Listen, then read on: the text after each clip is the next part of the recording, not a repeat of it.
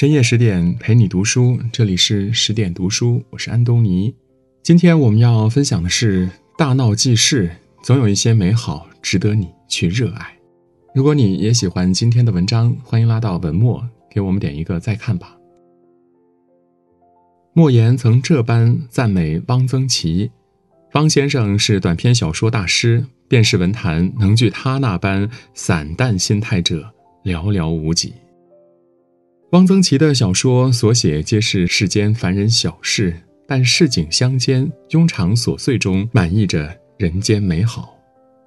例如短篇小说《大闹记事》，故事发生在汪曾祺的故乡。当时还在上小学的汪曾祺，听闻一个小西将和保安队的人要好，而深夜被绑走，遭乱棍暴打，内心很是惊奇。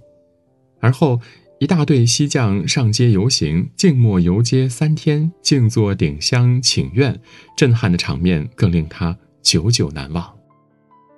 四十年后，深埋于心的惊奇和难忘终于喷薄而出，幻化成了汪曾祺笔下那个烟火气与人情味交织的水乡。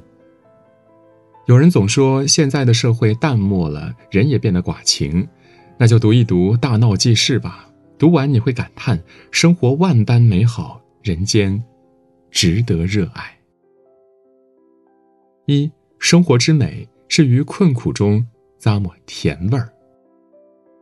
江苏高邮城郊处有一个比池塘大的水域，名叫闹，在大闹的西岸租住着二十几个外地来的西匠，他们每天走街串巷，帮人打制锡器。西匠中有一个叫十一子的，是家中的独子，父亲早逝，由母亲做点针线活养大。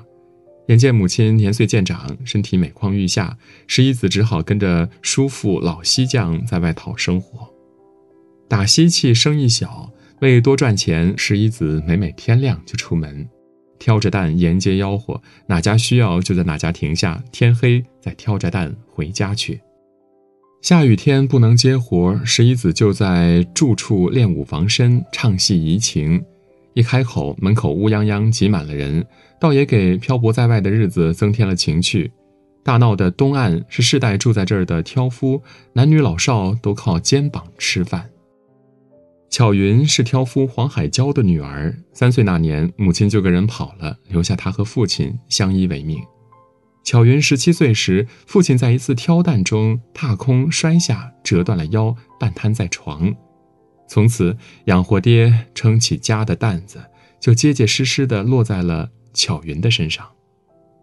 系麻线、结渔网、打芦席，巧云一天的劳作只能换回父亲的膏药和父女二人一天的温饱。可即便背负生活的重担，巧云依旧是那个天真的少女。她穿着旧衣服。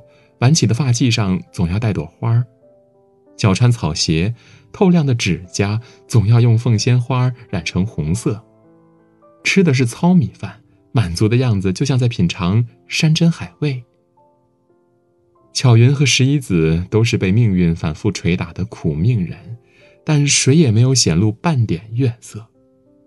他们于困苦中寻找生活的乐趣，日子过得心满意足。或许。也只有汪曾祺这般乐观有趣的灵魂，才会赋予笔下人物这般生气。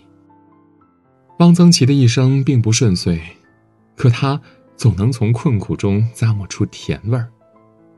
在西南联大求学，敌军常来轰炸，警报响起时，他总往松林跑，买来松子，边跑边吃。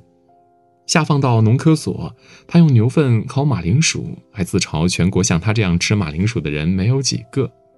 关进牛棚改造，砌猪圈，背猪食，挑猪粪，他满眼都是野花野草、虫鸣鸟叫。他乐观接纳所有苦难，让凄黄的日子开出了花儿。正如他自己所说的：“人不管走到哪一步，总得找点乐子，想一点办法。老是愁眉苦脸的，干嘛呢？”命运创造了酸甜苦辣的人生，但不会只让我们经历困苦，甜蜜也是生活的一部分。吃惯了生活的苦，也要尝试制造一些美好，把它酿成苦日子里的甜。苦中作乐，就会有苦尽甘来的那一天。二爱情之美是于缺憾中学会珍惜。十一子一表人才，是西将里的金凤凰。和他年龄相仿的巧云生得眉目如画，宛若一朵水灵灵的花儿。两人常作伴干活，巧云帮十一子拉风箱，十一子帮巧云织席。他们彼此心生爱慕，但谁也没有主动开口说破情意。一天晚上，巧云掉到水里，恰巧被十一子救起，怀抱巧云软绵绵、热乎乎的身体，十一子的心砰砰跳个不停。他把巧云放在床上，月光照耀下，少女的身体格外美丽。十一子慌忙抓一把草，熬好姜糖水，为巧云喝完，便走了。躺在床上的巧云脑海中挥之不去的是十一子的身影，他心想：真是个呆子。那晚月光如水，和爱情撞个满怀的巧云睡得很死，却不知道意外正悄悄降临。保安队的刘队长拨开了巧云家的门，破了巧云的身。巧云甚至来不及喊一声。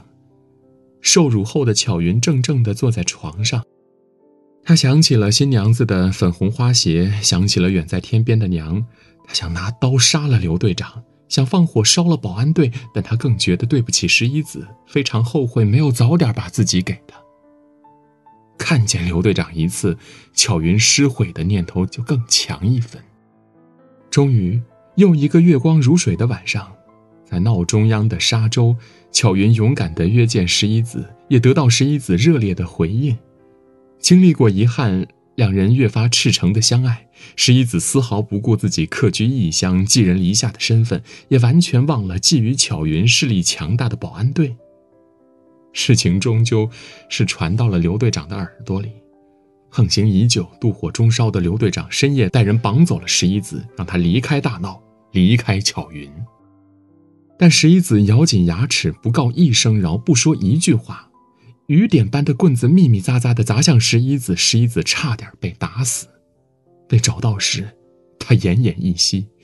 巧云轻声地唤回他，为他喝下一碗救命的陈年尿碱，把他接回了家里。巧云问他。这么做值吗？十一子回答：“值。”巧云的眼神坚定了，她挑起了家庭的担子，从柔弱的姑娘变成了能干的小媳妇儿。有人说，最美的爱情是乍见怦然，但还有一种美是相爱更珍惜，珍惜彼此的情谊，历经重重磨难也要好好在一起，纵使余生艰难，也要携手并肩走下去。就像汪曾祺说的：“我们有过各种创伤，但我们今天应该快活，与心爱之人相守，与清浅岁月相安，珍惜当下，握紧真实的爱与手中的暖，方能不乱于心，守护始终如一的深情。”三，人性之美是于悲悯中释放善意。十一子被打，大闹人捧出了所有热情与好心，他们川流不息的来看望十一子。东岸的人家没有积蓄，几家大娘大婶儿就杀了家里下蛋的老母鸡，送到巧云家里。西将们凑了钱买了人参，熬了参汤给十一子补身子。从不惹事的西将们还向县政府递了诉状，要求惩治保安队长，得不到答复就上街游行。二十来个西将挑着二十来副担子，在全城大街上静默地走着，没有旗子，没有标语，沉默严肃中，透露着不可侵犯的威严和不可动摇的决心。游行持续三天，还没得到回应，西将们就头顶一炉炽热的香，坐在县政府门口请愿，铁了心求个公道。县政府再也无法坐视不管，只好召集各方协商处理。最终，在西将的争取下，刘队长被驱逐出境，十一子的药钱全部由商会负担。所有大闹人汇聚的善意，为饱经磨难的两人博取了应有的公正。有人说，人性的光辉源自于人性的善，也能从人性的善中体现。这些于悲悯中释放的善意，在今天的人身上依然熠熠生辉。看过两个小故事，男子在下雨天点了一份外卖，正当他为送餐超时恼怒不已时，打开门却看到了湿漉漉的雨衣下歉意连连的女骑手和他怀里树扎的幼儿。男子瞬间破防，转身拿了两瓶牛奶塞到这位妈妈手里，接过牛奶，妈妈热泪盈眶。另外一个故事呢，是一个正在发传单的人偶看到一个女孩蹲在公园角落掩面哭泣。在来来往往的人潮中，女孩的背影显得无助又孤独。人偶放下手中的传单，停在女孩面前，笨拙地跳起了舞。跳完后，递给女孩一块糖，告诉她：开心时吃才会甜。突然理解了柏拉图的那句话：要仁慈，你所遇见的每个人，都在打一场硬仗。人性之美，莫过于善良和本心。目睹不幸，心生悲悯，释放善意，出手相助。那些推己及人的温暖，感同身受的善良，就像一束暖阳，照亮他人的路，明媚自己的心。人生海海，山山而川，谁人不是踽踽独行，举步维艰？但长生悲悯，心怀善意，多施善行，你将活成一束光，温暖身边的人。汪曾祺曾如是评价自己的作品：“我写的是美，是健康的人性。美、人性是任何时候都需要的。”他写小人物的平凡与悲欢，满意的人性之美，让人倍感温暖。生活困顿仍乐观向上，向阳而生；遭遇意外仍坚守初心，相惜相许；挣扎底层仍慷慨解囊，仗义相帮。他们所做的一切与利益无关，只是发自本心，忠于本性。而这些纯粹的美好，足以冲淡苦楚，抚平伤痕。世间行走，难过有时，失意有时，窘迫有时，跌倒有时。当这些时刻来临，愿你能从平淡的生活中采撷清欢，从纯粹的爱情中捕捉美好，从善良的人性中收获暖意。点亮再看吧，相信我们所在的是一个很好的人间。今天的文章就到这里，更多美文请继续关注十点读书，也欢迎把我们推荐给您的朋友和家人，一起在阅读里成为更好的自己。我是安东尼，我们明天再见。